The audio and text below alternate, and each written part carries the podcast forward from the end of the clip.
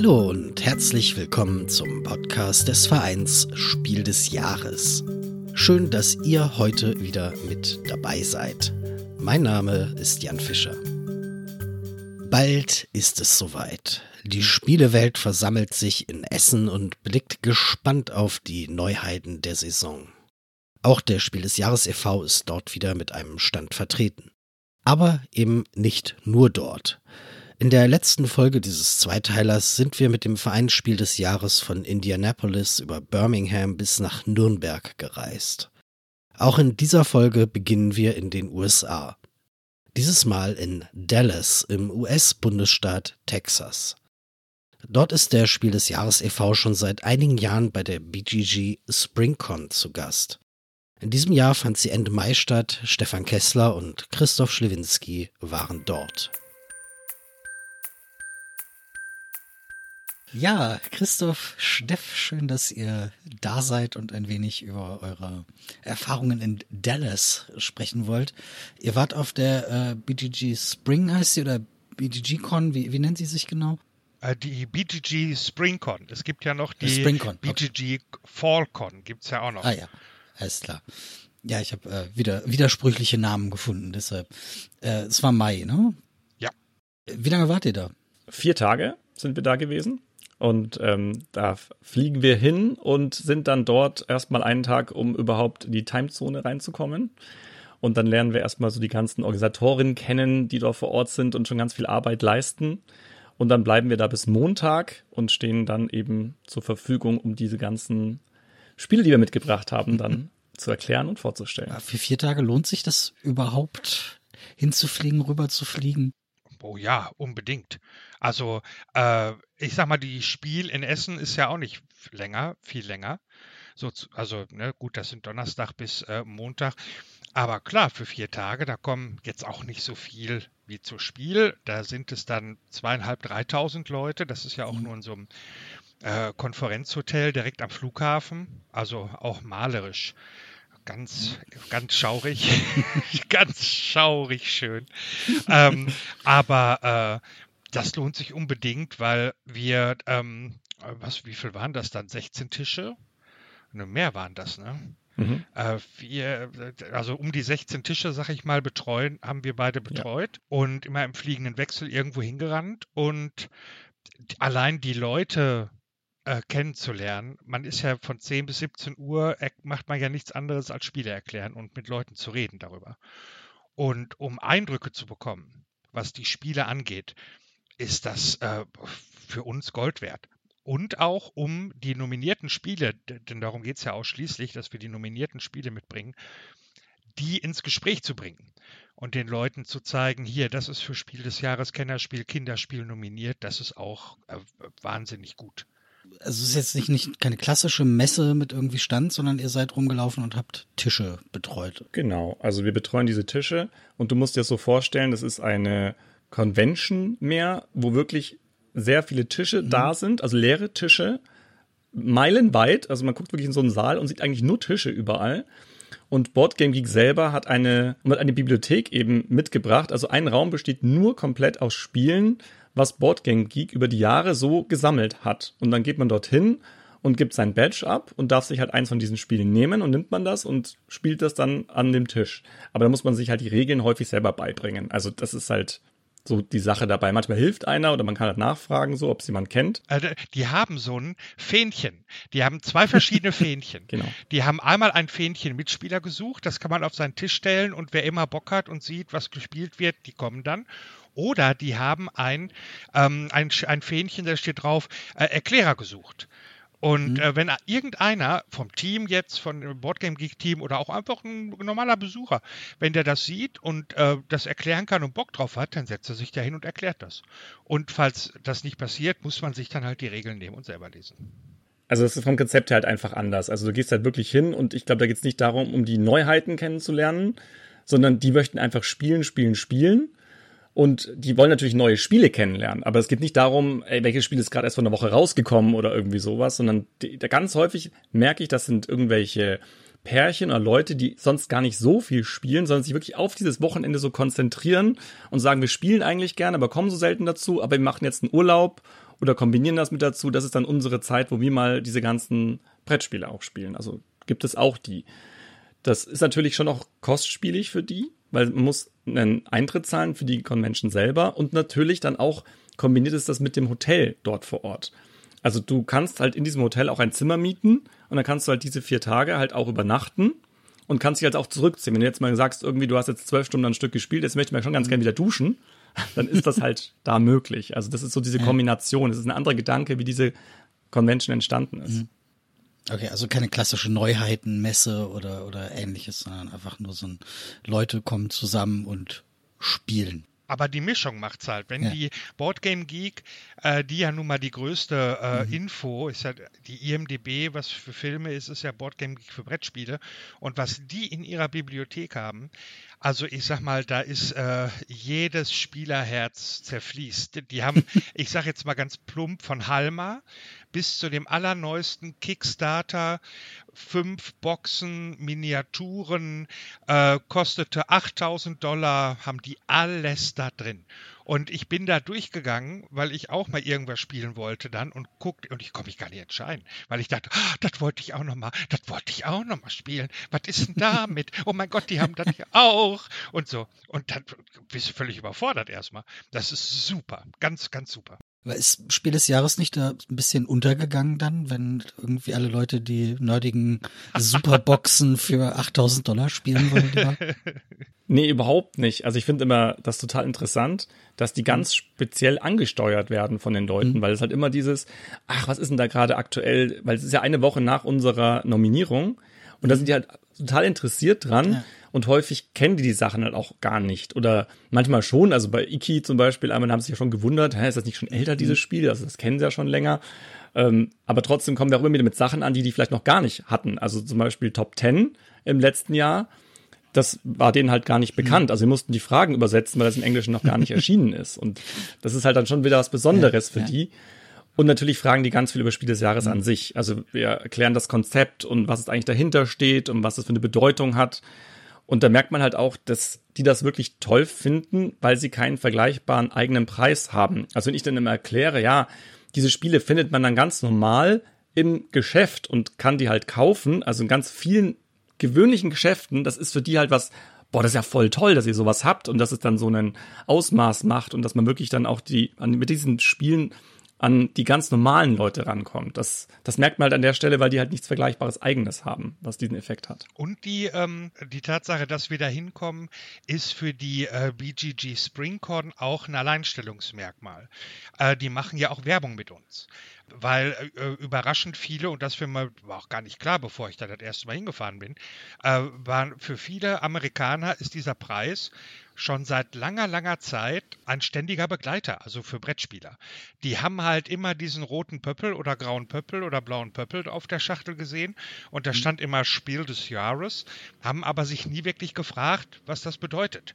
Und als ich das erste Mal äh, dahin fuhr, dann kam auch irgendwann mal eine Frau auf mich zu und sagte, ich habe dieses, dieses Symbol auf ganz vielen meiner Spielen. Was bedeutet das eigentlich?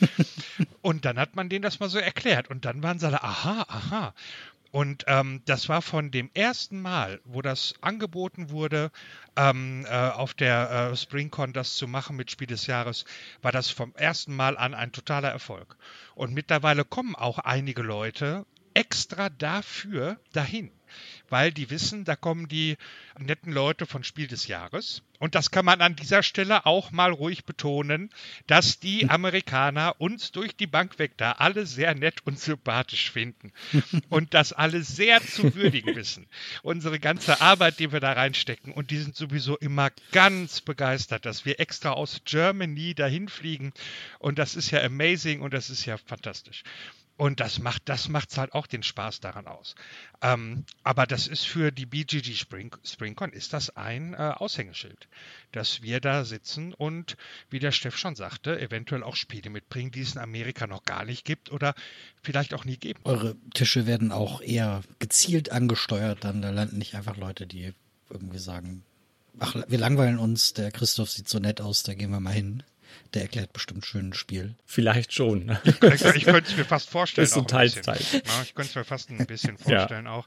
Aber nein, die kommen schon gezielt oder auch nicht. Und das ist halt auch das Tolle daran. Da sieht man Leute, sitzen mit so einem Hardcore-Miniaturenspiel, die da irgendwie vier Stunden lang sich oder fünf den Kopf zerspielen.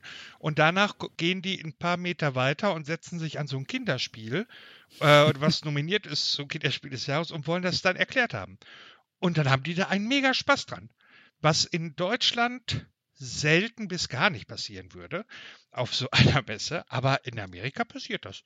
Und da sind die völlig ohne Berührungsängste. Finden die alle gut. Bin da wirklich beeindruckt, wie häufig ich das sehe, dass sich Leute wirklich an den Kinderspielen anfangen und dann sehe ich sie am Abend bei den Kennerspielen sitzen. Also wirklich haben sich komplett durchgespielt von den Kinderspielen, gehen alles komplett einmal durch, sodass sie alles einmal gespielt haben. Und das finde ich halt auch wirklich ganz toll, wo ich wirklich merke, die haben da wirkliches Interesse so daran und wollen das alles mal ausprobieren und, und gemacht haben und sich da informiert haben. Also das ist, wie du es vorhin auch schon gesagt hast, eine richtige Wertschätzung da. Also die haben schon auch so ein Wow, ihr kommt da jetzt extra her und ähm, habt was dabei, dann interessiert uns das auch besonders und wir möchten gerne wissen, was ihr da so jetzt ausgesucht habt. Das mag sich jetzt natürlich so anhören, als finden wir das auch toll, dass unser Ego da schön gestreichelt wird. Und ja, das so ist es auch, denn in Deutschland kriegt man als Jurymitglied ja eher immer einen hinten drauf.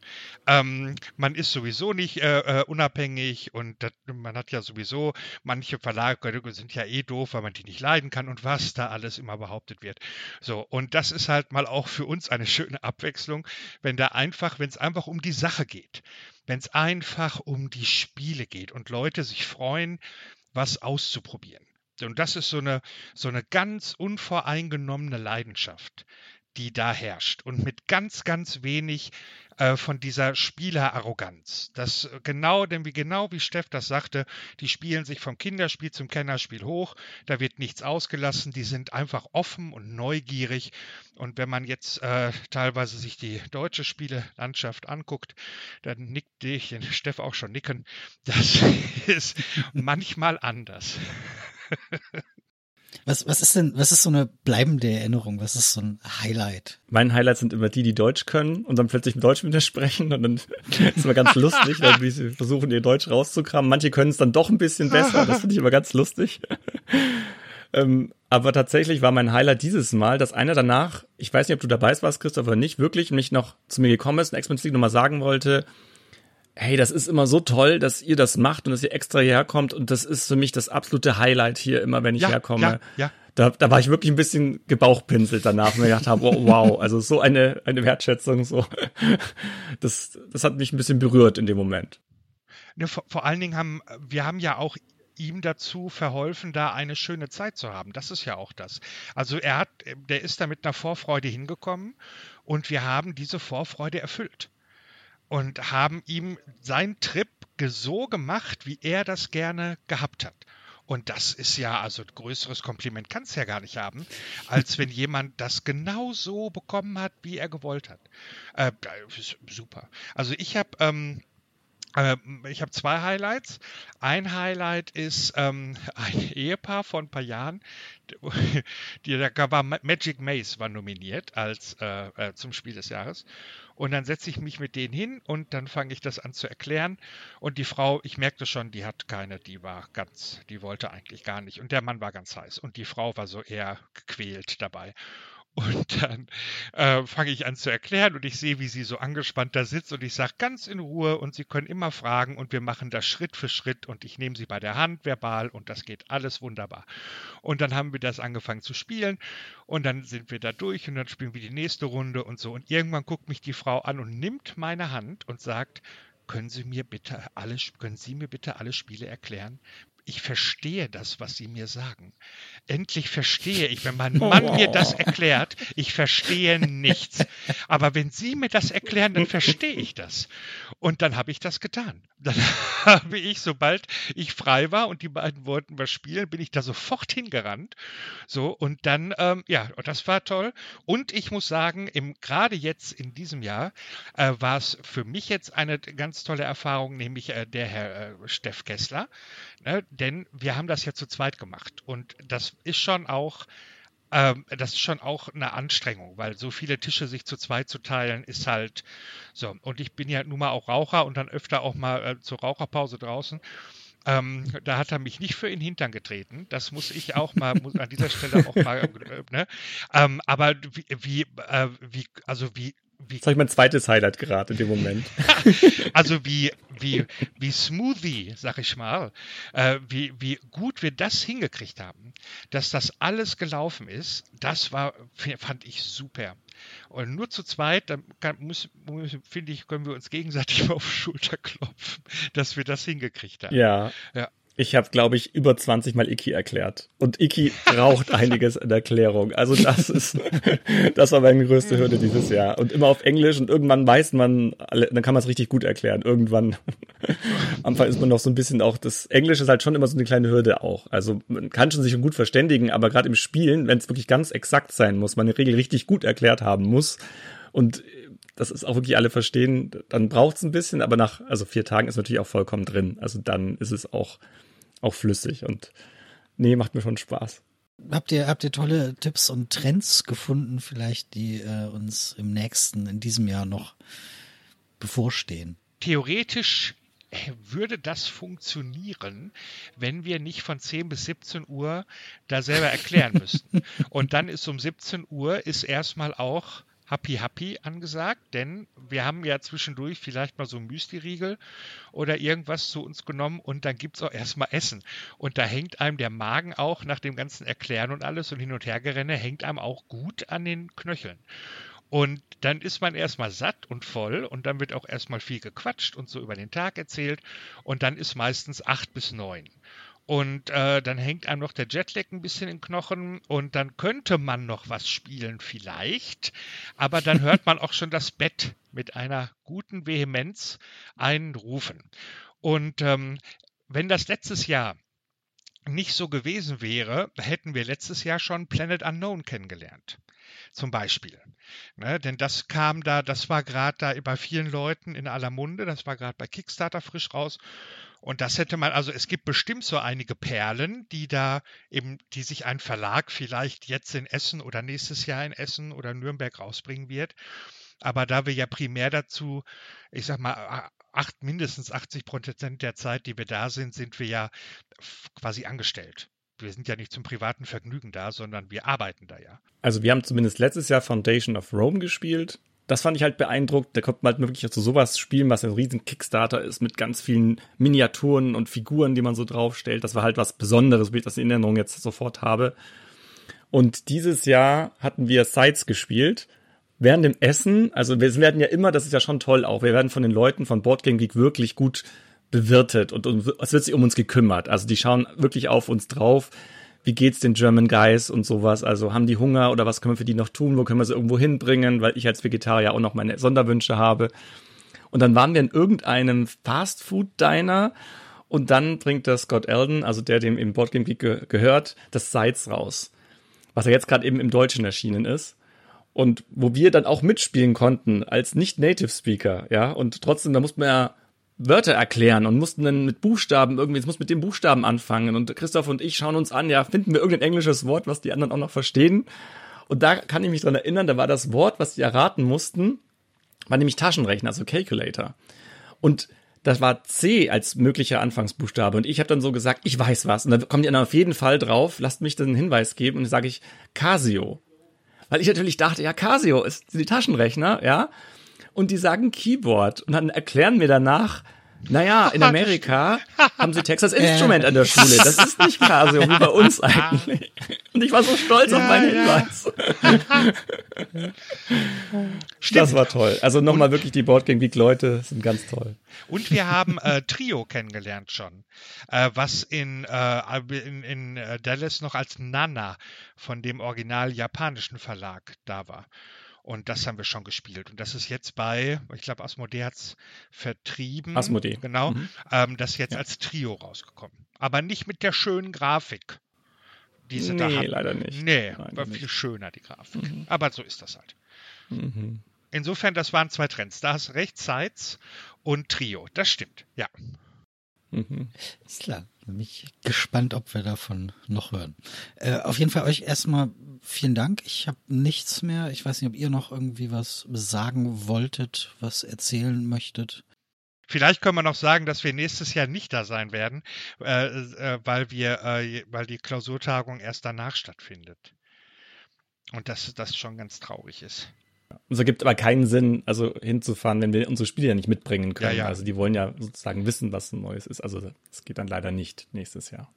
Haben sie uns auch wirklich, also gab es ein paar Tränen, muss man schon sagen, bei Boardgame Geek äh, Leuten. Also die waren da schon sehr, sehr traurig. Und da hat man auch wieder gemerkt, oh, die finden das wirklich toll, was wir da machen und ähm, dass wir da hinkommen. Also vielleicht klappt es wieder dann ins nächste Jahr. Müssen wir schauen. Von Dallas geht es wieder zurück ins etwas heimatlichere Köln. Dort findet einmal jährlich die Gamescom statt, die weltweit größte Messe für digitale Spiele. 320.000 BesucherInnen zählten die Veranstalter in diesem Jahr. Zum ersten Mal war in diesem Jahr auch der Spiel des Jahres e.V. dort vertreten. Wie es dazu kam, erzählen Stefan Kessler und Harald Schrapers. Ja, Steff, Harald, schön, dass ihr wieder einmal äh, in dieser Folge mit dabei seid und nochmal von einer Messe berichtet, die ein bisschen anders ist als die äh, anderen vielleicht. Ihr wart Ende August auf der Gamescom in Köln, was vielleicht so ein bisschen eine Überraschung für einige Leute sein könnte, weil die Gamescom ja traditionell eher eine Messe für digitale Spiele ist. Also wir können gleich noch drüber reden, wie es dann dazu kam. Mich würde aber erstmal interessieren, spielt ihr eigentlich auch äh, digitale Spiele so zum Runterkommen nach der harten Juryarbeit oder, oder ist das nix für euch? Doch, durchaus. Also ich spiele ab und zu mal auch digital, muss aber sagen, dass das sehr weit zurückgegangen ist und ich mir dann wirklich so das rauspicke, wo man sich dann irgendwie so umgehört hat, dass es besonders ähm, gut sein soll.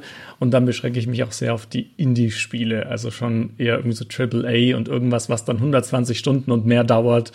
An ein Baldur's Gate 3 wage ich mich nicht heran. Also ich bin da eher ähm, unbeleckt, so ein paar Runden äh, Forza Horizon äh, bin ich mal gefahren, ein paar Stunden lang und äh, dann äh, hörte es äh, auch schon wieder auf. Wenn ich digital spiele, dann eher so Brettspiel-Simulation, in der Regel ja von Spielen, die ich dann bereits analog kenne und äh, wo ich dann äh, es nicht genauso gut finde, es digital zu spielen, aber es immerhin äh, Surrogat dafür ist, wenn gerade mal niemand da ist, mit dem ich real spielen kann. Aber was, was macht denn der Spiel des Jahres e.V. auf einer Videospielmesse? Wir haben darüber schon ein paar Jahre mhm. nachgedacht, äh, aber jetzt kam auch die Gamescom zusätzlich mhm. zu unserer Idee, über die wir hier jedes Jahr schon mal kurz nachdenken, würde es nicht lohnen, kam jetzt auf die Gamescom auf die Idee und äh, sagte, ja, wir wollen uns irgendwie auch in den analogen Bereich mhm. jetzt so ein bisschen bewegen und äh, machen da vielleicht auch Angebote, haben auch die Hoffnung vielleicht, dass ähm, Verlage aus der analogen Brettspielwelt dazukommen. Und ähm, ja, weil wir es sowieso schon irgendwie in der Planung hatten, fühlten wir uns dann scheinbar als Erste angesprochen. Und äh, als wir dann Kontakt aufgenommen hatten, war auch klar, dass wir zumindest die Standfläche ähm, kostenfrei bekommen, weil wir sind ja kein Verlag, der irgendwas äh, verkaufen kann oder will. Wir haben nur eine Idee, wir haben eine Botschaft und äh, so mussten wir dann auch nur die Nebenkosten äh, bezahlen und äh, haben gedacht, okay, das ist eine gute Idee, auch da ein bisschen ähm, analoges Spiel zu promoten. Waren denn in diesem Jahr schon äh, analoge Spieleverlage da? Also zumindest Lokana ist da gewesen, also Ravensburger hat einen Stand gehabt, der auch ziemlich nah bei uns gewesen ist. Das hat man gesehen, aber die haben natürlich auch ein bisschen andere Interessen als wir. Also denen geht es hauptsächlich darum, um was zu verkaufen. Und ich habe noch Yu-Gi-Oh! gesehen. Mhm. Die sind natürlich ein bisschen alt eingesessen, aber die hatten auch großflächig aufgebaut und haben Turniere angeboten.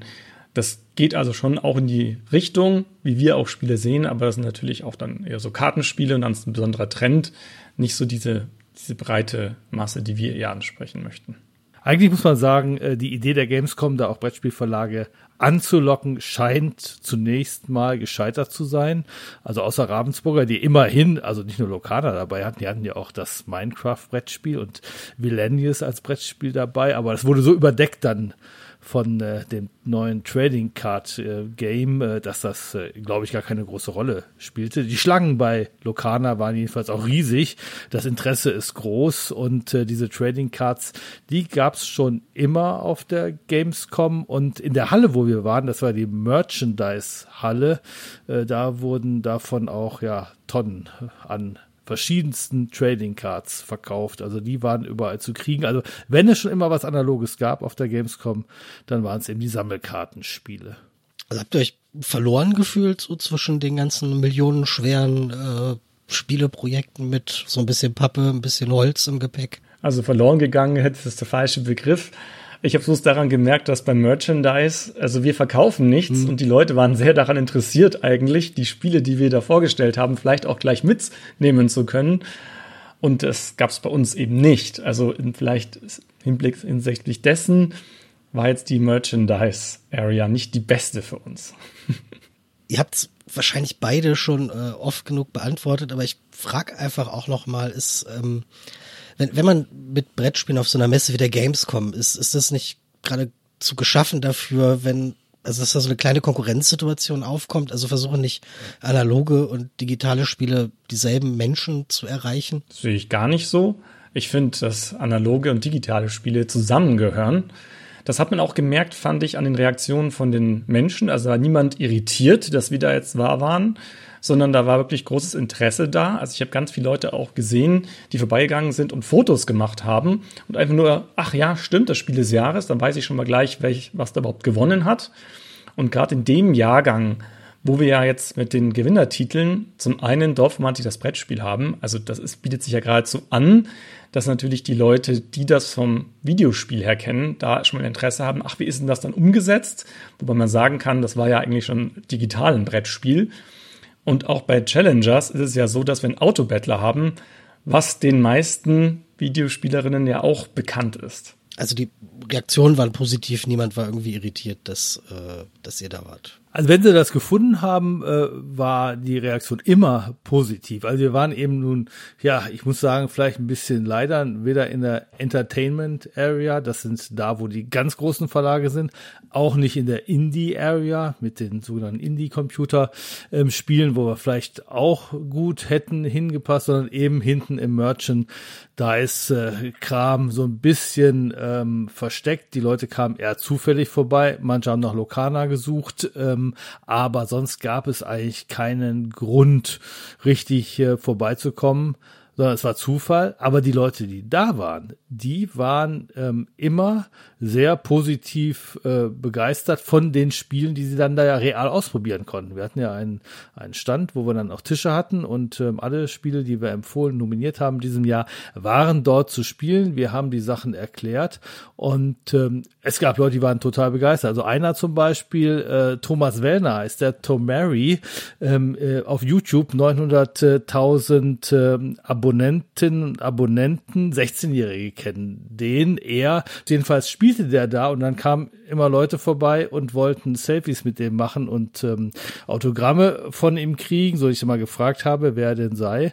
Und ähm, ja, der war da mit seiner mit seiner Truppe da mit fünf Leuten und die spielt mit riesiger Begeisterung und zwar vier Runden. Also er fragt nach, dürfen wir noch eins spielen? Kannst du uns noch eins erklären? Sage, klar, natürlich, mach das nur. Und die sagten, ja, das ist doch super hier. Hier ist Multiplayer und das ist überhaupt der beste Stand hier. Also die fühlten sich richtig wohl, weil ähm, und das zeigt ja, wie sich ähm, PC-Spiel, äh, Videogame auf der einen Seite und wie sich Brettspiel ergänzt, dass es dieselben Leute sind, die es machen, weil ähm, vor den Computerspielen, auch auf der Gamescom, stehst du ja in der Regel alleine, manchmal ist Split-Screen, dann bist du zu zweit äh, dabei, aber dass du mit vier oder fünf Leuten am Tisch sitzt, das gab es nur bei uns. Und das fanden die so toll, sagten, die spielen auch äh, in München, kamen die her, ähm, auch viel Brettspiele. Und äh, das war genau das äh, richtige Angebot, was die am Nachmittag jetzt haben wollten. Zumal du musst dir vorstellen, die haben davor vielleicht drei Stunden irgendwo angestanden, damit sie zehn Minuten irgendwas zocken können.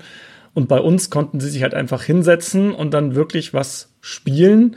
Und zwar im Sitzen und in Ruhe und mit einer schönen Erklärung mit mehreren Menschen. Also das hat sich, finde ich, eigentlich ganz gut ergänzt.